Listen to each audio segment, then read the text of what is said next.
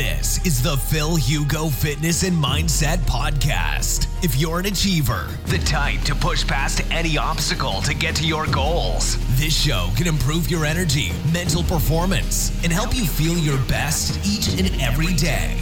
Now, your host, a pharmacist, personal trainer, entrepreneur, and he's here to improve your life and help you reach new heights through the power of nutrition, fitness, and mindset. Phil Hugo. Voy a contestar a esto. Hombre o mujer, si quisiera prepararse para un super encuentro sexual, ¿qué suple priorizarías? Ok, entonces.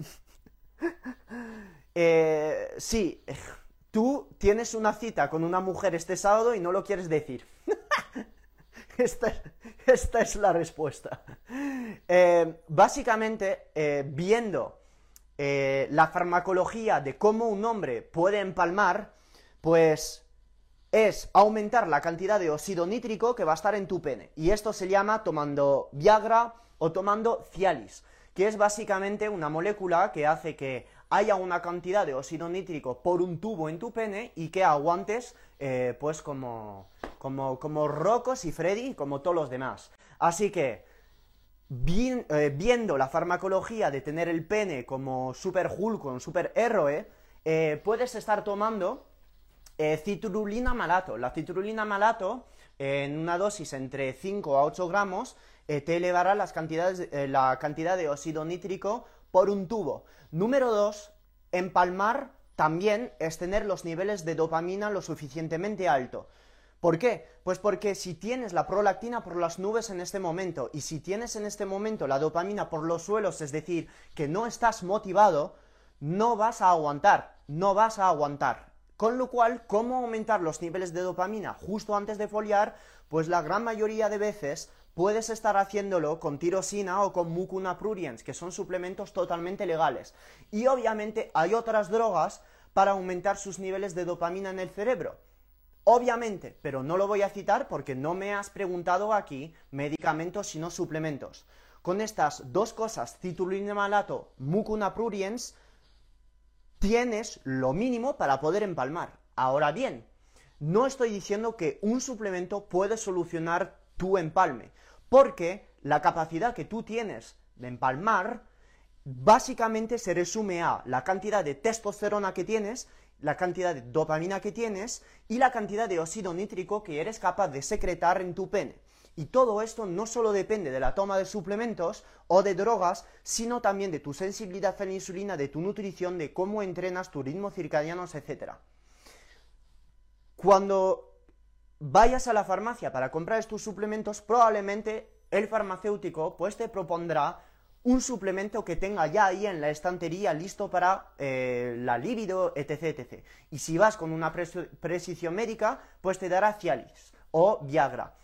Tienes en Bilebels un suplemento que he formulado, que se llama Sex Drive, y que tiene todo lo que te he contado anteriormente. Entonces, te recomendaría probarlo. Tiene citrulina malato, tiene mucuna pruriens y otros ingredientes y los puedes tomar y te va a probablemente funcionar. Yo uso Sex Drive antes de entrenar. LOL.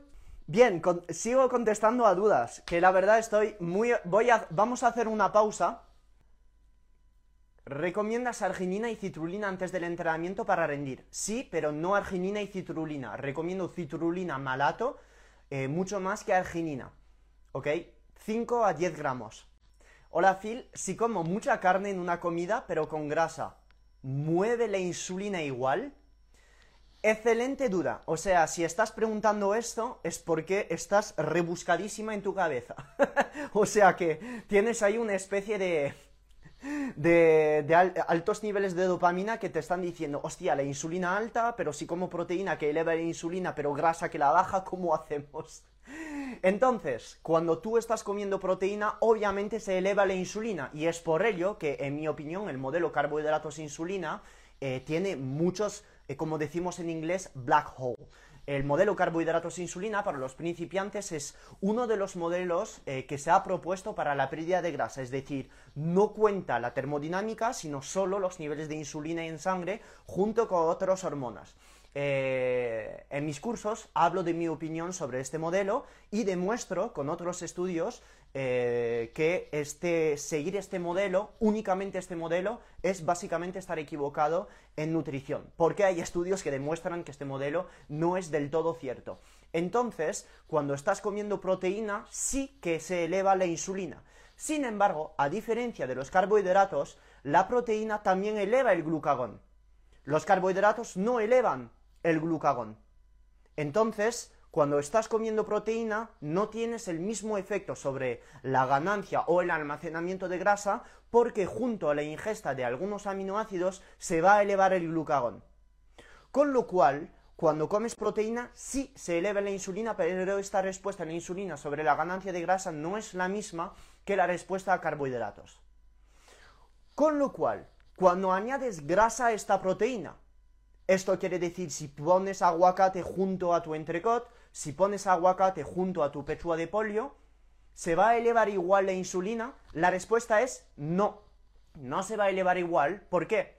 Porque la grasa retiene en el intestino la entrada de aminoácidos. Es decir, que la entrada de estos aminoácidos se va a hacer más lenta. Y como la entrada se va a hacer más lenta, la insulina se eleva menos. Sin embargo, esta respuesta no es significativa. Quiero decir, no tiene por qué importarte el hecho por el cual estés disminuyendo el pico de insulina que vas a generar con tu ingesta de proteínas. Porque cuando tú comes proteína solo, sin carbohidratos, se eleva la insulina, pero esta subida de insulina se hace junto a glucagón. Con lo cual no tiene por qué preocuparte tanto el pico de insulina de la proteína. ¿Entiendes? Entonces, si tiene impacto la grasa en el pico de insulina que proviene de la proteína, sin embargo, no tienes por qué preocuparte de ralentizar el pico de insulina que te va a, que te va a provocar la, la proteína. En mi opinión, no es significativo. Y recuerdo que tu ganancia de grasa, es decir, el hecho por el cual tu cuerpo acumule triglicéridos en sus adipocitos, no solo depende de la insulina. No solo depende de la insulina, sino que también en la ecuación entra en juego las calorías, entra en juego la termodinámica y no solo la insulina. Atena me está preguntando, ¿acetil L-carnitina tiene que ser solo en ayunas o a cualquier hora antes de entrenar? La acetil-L-carnitina es un suplemento que va a promocionar la entrada de ácidos grasos dentro de la mitocondria porque básicamente estás dando como mini obreros que se ocupan de lanzar los ácidos grasos dentro de la mitocondria para que se oxiden.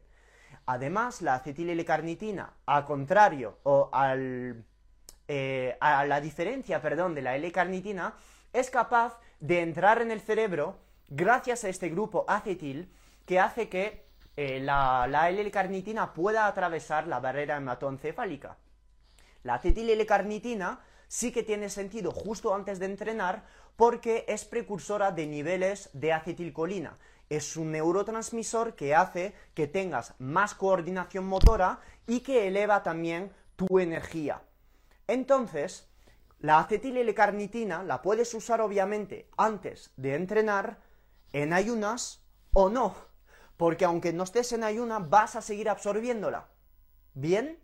La acetil carnitina también la puedes usar como un suplemento nootrópico, ya que atraviesa la barrera hematoencefálica y va a aumentar las concentraciones de colina en tu cerebro. Phil, ¿llevas algún tipo de filosofía de vida? Ok, filosofía de vida mía, em, no. Pero podría ser que soy minimalista y estoico minimalista y estoico. Solo hace falta ver cómo diseño las diapositivas de mis cursos, es decir, menos hablar, menos palabras, solo imágenes y hacer todo simple. Todo simple, ya está. Y luego, pues, cómo he podido emprender, tampoco tengo 50 años, pero cómo he podido emprender varias veces en mi vida, me he caído muchas veces y he hecho muchos errores en mi vida. Muchos, muchos, muchos. Entonces, he llegado a un punto donde eh, me prefiero hacer las cosas que no hacerla. Es decir, si algo me da miedo, lo tengo que hacer. Esto es mi filosofía de, de vida.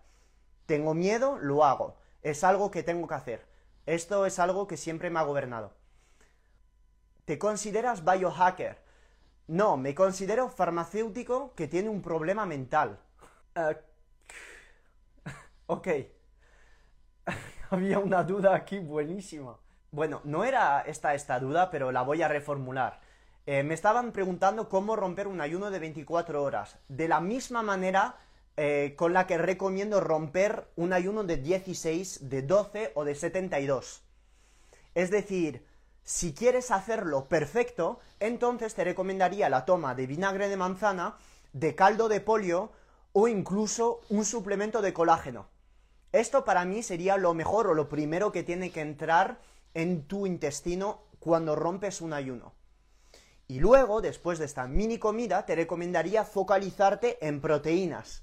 Porque en el momento donde rompes el ayuno, ¿qué es lo que va a absorber primero tu músculo? Los aminoácidos. Porque durante tu ayuno has estado pidiendo a tu músculo que catabolice, que use sus aminoácidos para llegar, hacer llegar eh, azúcar a la sangre, para mantener la glucosa en sangre. Entonces, haya habido a lo largo del día un catabolismo de tu tejido muscular. ¿Por qué piensas que como tantas proteínas?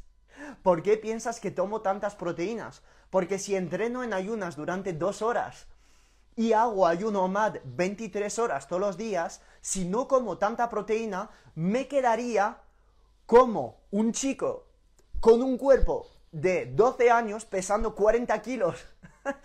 Entonces intento anabolizarme lo máximo que pueda, metiendo una cantidad casi abusada de leucina, porque es que si no perdería toda mi masa muscular, ya que no tengo mucha, la perdería toda. Porque lo que hago, estos entrenamientos en ayunas, con tantas horas de ayuno y quedándome sin calorías y sin proteína, es desde un punto de vista de rendimiento deportivo ridículo. No tiene ningún sentido, ninguno. Lo hago porque me siento bien y que a nivel mental es maravilloso, me encanta, tengo energía todo el día, me gusta la sensación. Pero desde un punto de vista de progresión muscular es ridículo. Si yo estuviese tomando cuatro comidas al día, o tres, incluso tres, haciendo un ayuno de 16-8, con una comida a lo mejor preentreno, cuatro horas antes de mi entrenamiento, y luego después de entrenar un batido de proteína y una cena, estaría, pienso, con 10 kilos más, más rocoso y estaría estéticamente muchísimo mejor. Muchísimo mejor estaría. Obviamente estaría mejor. Sin embargo, estaría compensando o quitándome todos los beneficios que saco de un ayuno muy largo a nivel mental. Yo me siento mejor sin comida en el estómago. Yo me siento mejor a nivel mental sin comer. ¿para qué voy a estar comiendo si me siento mejor sin comer? ¿Entiendes la filosofía? Pero no hago OMAD o entreno en ayunas para perder más grasa. Esto es ridículo, ya que la pérdida de grasa no solo depende de las cantidades de horas de ayuno, sino también de las calorías y de la calidad de los macronutrientes que estás ingiriendo al romper el ayuno. Por eso puedes estar ganando grasa haciendo ayuno intermitente, porque si te estás pasando de cantidad de comida o que tienes de resistencia a la insulina y no sabes manejar bien los macronutrientes, vas a ganar grasa. No solo el ayuno va a dictar, va a determinar si vas a perder grasa o no. Entonces, no hago esto SOMAD porque es algo mágico, sino es simplemente porque a nivel mental me siento mejor. Y seguiré haciéndolo. Y de hecho, Antonio, eh, que básicamente me prepara, compartimos muchas sensaciones, me lo dice. Antonio me dice, eres ridículo. No me lo ha dicho así, pero me lo dice así, indirectamente. Me lo dice, me dice, Phil, tendrías que comer por lo menos una vez más. Phil, tendrías por lo menos que meter tres veces a la semana más carbohidratos o meter antes de entrenar eh, una bebida con, con aminoácido y miel. Lo tendría que hacer si hasta Antonio me lo dice. Si hasta Antonio me lo dice. No lo hago muchas veces por, porque soy un imbécil y porque básicamente me siento mejor así. Ya está. Luego, a nivel de autofagia, obviamente te imaginas que a nivel de autofagia, entrenando todos los días en ayunas, estando 23 horas en ayuno todos los días, pues todos los beneficios del ayuno los tengo por un tubo. por un tubo, obviamente, ya que mis niveles de insulina durante todo el día son muy bajos. Y además, como te he dicho anteriormente, pues yo lo que hago me aporta muchos beneficios porque no tengo apetito durante el día. ¿A cuántas personas le gustaría tener el apetito calmado durante el día? ¿Cuántas personas son prisioneros de su propio apetito y dependen cada vez más de estar pendiente de una puta cafetería para comprar un cookies? Es que claro, o sea, yo cuando me tengo alumnos que me dicen esto, digo, vaya cárcel, es una cárcel. Esto es una cárcel, tener que depender de tanta ingesta durante el día. Esto no es libertad, en mi opinión. Para mí la nutrición o cómo te nutres tiene que darte libertad, no hacerte entrar en una cárcel cómo te nutres y cómo vives, cómo entrenas, tiene que darte libertad para pensar más, para ser mejor en tu negocio, para ser un mejor padre, una mejor madre. Y la nutrición no tiene que ser una dieta o una cárcel, la nutrición tiene que darte libertad. Entonces, por eso abogo por herramientas como dieta cetogénica, como ayuno intermitente, porque en mi opinión te dan libertad. SPD está preguntando, has tocado el tema de anabolizantes. ¿Qué opinas de llevar el cuerpo hasta el límite poniendo en riesgo su salud? Pues desde el momento que tú estás tomando anabolizante, tipo eh, testosterona, eh, trembolona, tienes que meterte en mente que esto no es salud. No es salud. Siempre y cuando eh, estas dosis de testosterona que te ha prescrito el médico que supongo que la gran mayoría de gente, de jóvenes que toman esteroides, no lo ha prescrito el médico, eh, no está en el rango de una TRT, eh, de un eh, reemplazo de testosterona. ¿Qué quiero decir con esto? El reemplazo de testosterona es decir, una cantidad de testosterona comprendida entre 100 miligramos hasta 300 miligramos a la semana que se puede pautar en algunas mujeres en algunas mujeres sería más cerca de 50 miligramos por semana. Y en algunos hombres de 35, 40, 45 años para mejorar su sensibilidad a la insulina, para mejorar su ánimo, para un montón de otros procesos fisiológicos. Todas estas dosis por encima de 300 miligramos de testosterona por semana no, no es salud. No es salud. no es salud. Desde el momento que intentas llevar tu cuerpo al límite con el uso de trembolona, etc., va a tener un impacto todo esto sobre el perfil lipídico, sobre tu hígado y además recordar que todos estos esteroides, todos los derivados de la testosterona también impactan el puto cerebro a nivel serotoninérgico, a nivel de la dopamina y de la norepinefrina. Con lo cual, hacer un ciclado, un ciclado, un ciclo de esteroides es necesario la prescripción médica y si no hay un médico detrás, que alguien te sepa llevar el post-ciclo. Porque la gran mayoría de veces, cuando tú aumentas en concentraciones drásticas tu testosterona en sangre, la gran mayoría de veces, al quitar esta testosterona, entras en depresión. Porque la testosterona es un antidepresivo porque la testosterona es un antidepresivo. Si es totalmente normal, ¿por qué cuando crees que hay gente que se cicla, se enseña eh, por todos los lados, tienen proyectos motivados, emprenden cosas, o hablan a su mujer de manera pésima, o son violentos, o son agresivos, porque la testosterona tiene un impacto a nivel psíquico, a nivel em, de receptores de la serotonina, de la dopamina. Te hace tomar decisiones que en un estado normal no tomas. Entonces, desde este momento, solo hablando de la fisiología o de la fármaco, de la neurofarmacología, en mi opinión, ya no es saludable tomar dosis de testosterona por encima de 300 miligramos por semana de manera continua. Sin embargo, en una persona de 35-45 años, que es resistente a la insulina, tiene mucho estrés, un arquitecto, me da igual la profesión, y está jodido de salud, resistencia a la insulina, estrés por el trabajo, y llega al médico, y el médico ve la analítica, pues obviamente yo incluso seré partidario de meter a esta persona un TRT, un, un reemplazo de testosterona, obviamente, porque no todos los medicamentos son malos. No todos los medicamentos son malos y en algunas personas específicamente, no para ganancia de masa muscular específicamente, la testosterona podría actuar como antidepresivo. Si hay estudios donde se, se, utiliza la testosterona como potente antidepresivo y en Estados Unidos se usa mucho, la testosterona no es solo para ganar masa muscular. De hecho, hasta en mujeres se pauta. Entonces, eh, no, yo siempre hablo de herramientas naturales, pero los fármacos no todos son malos. No todos son malos los fármacos. Y en este caso, eh, yo sí soy un defensor del uso del reemplazo de testosterona en algunas situaciones, en mi opinión, tiene mucho, mucho sentido.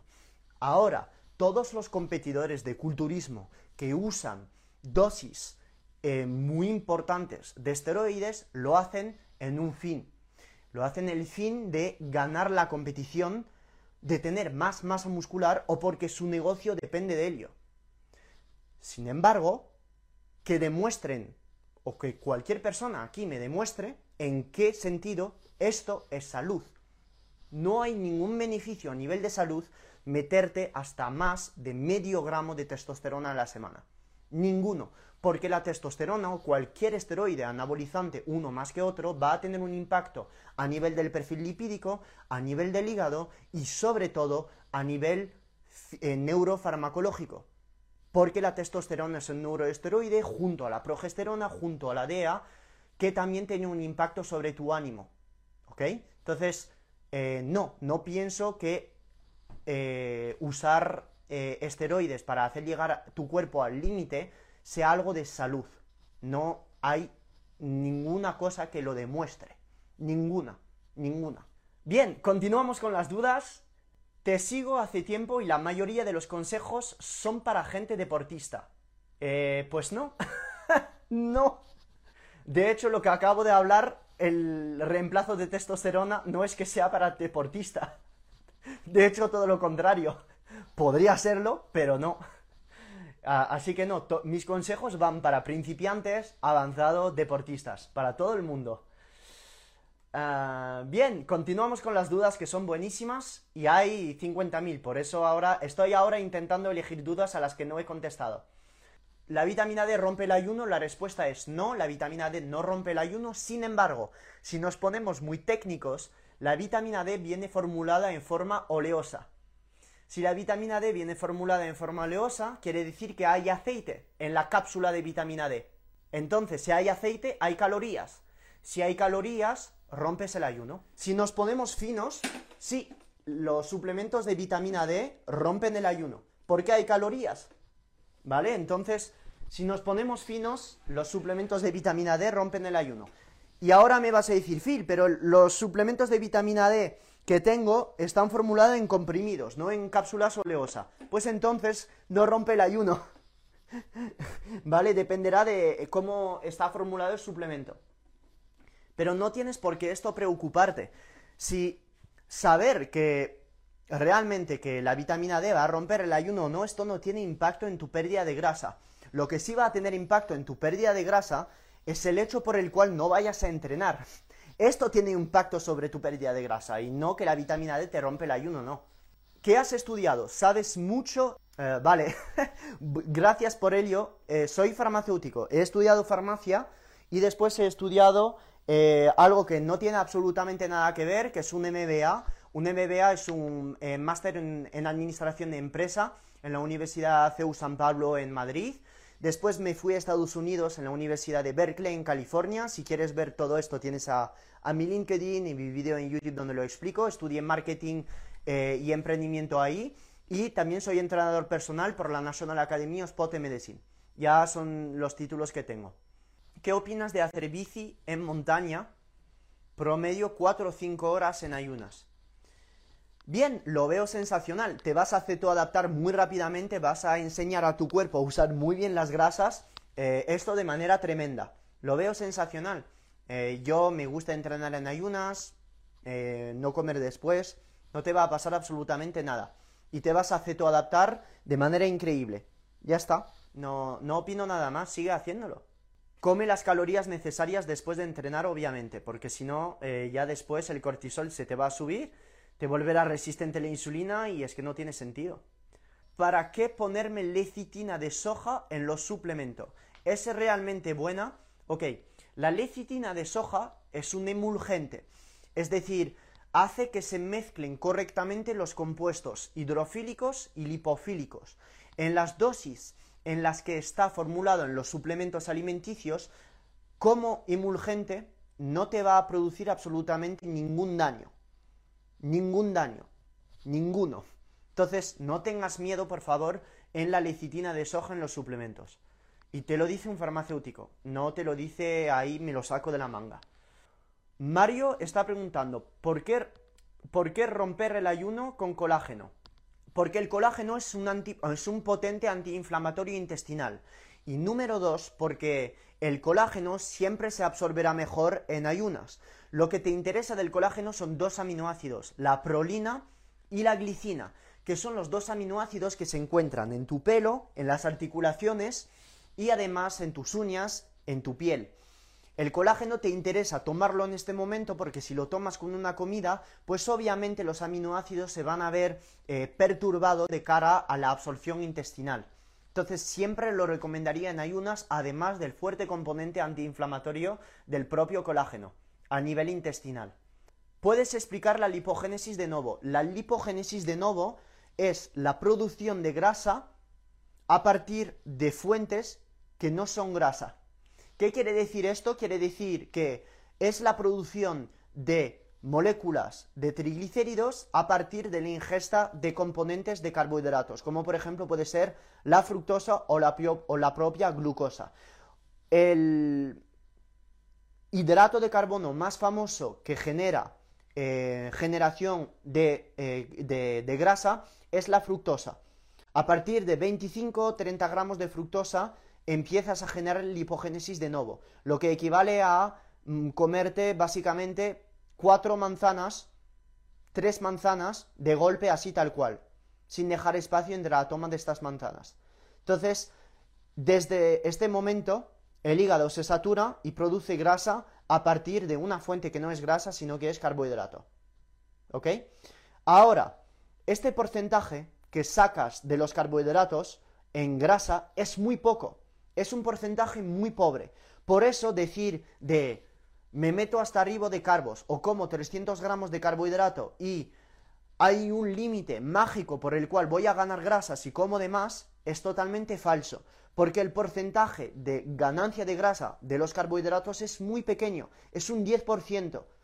Si tú comes un plato de arroz después de haber entrenado dos horas en ayunas piernas en el gym, no, este plato de arroz no te va a hacer engordar, no te va a hacer ganar grasa por el simple hecho de elevar la insulina, porque estos carbohidratos van a llenar el glucógeno muscular que está donde en tus músculos. No te va a hacer ganar grasa este plato de carbohidratos. Entonces, es muy peligroso eh, demonizar algunos alimentos porque muchas personas entran en estrés y este estrés es inútil. Todo va a depender del contexto. Me acabo de meter dos horas de piernas en el gimnasio.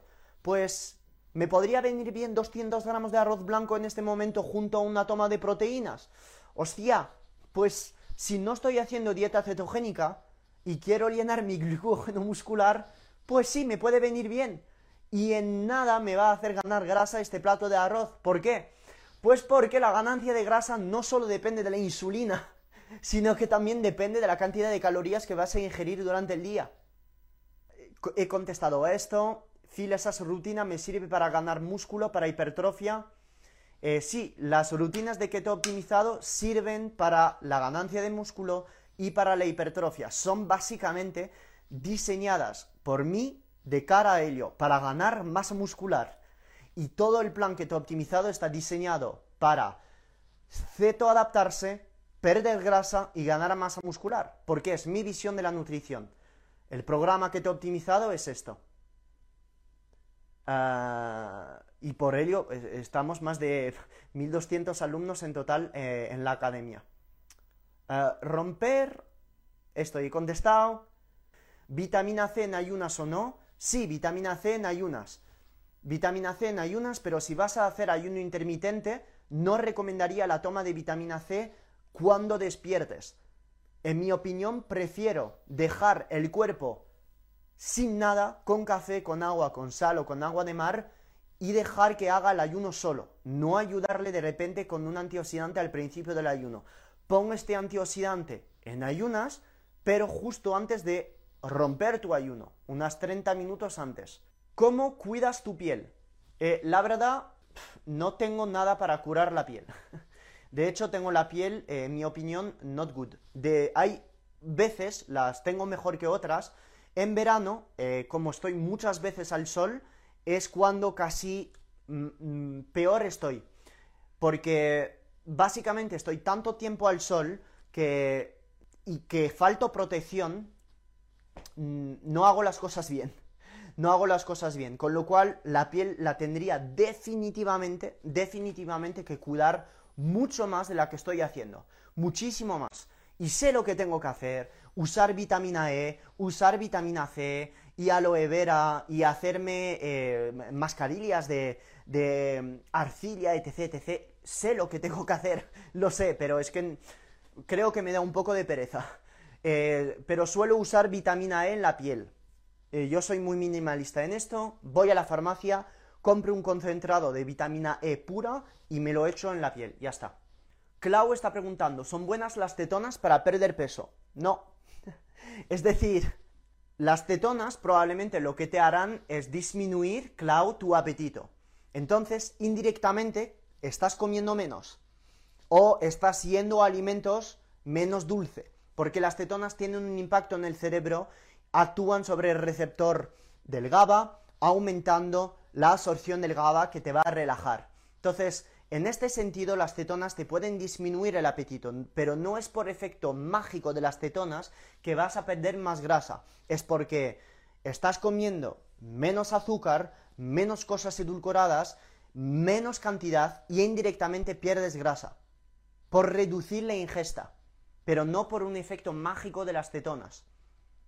¿Se entiende? Bien, entonces, ¿hay que comprar cetonas para perder grasa? No, porque puedes perder grasa obviamente sin suplementos. Entrenando, comiendo bien, durmiendo bien. Y también no hace falta entrenar para perder grasa, no hace falta. O sea, con nutrición pierdes grasa, obviamente.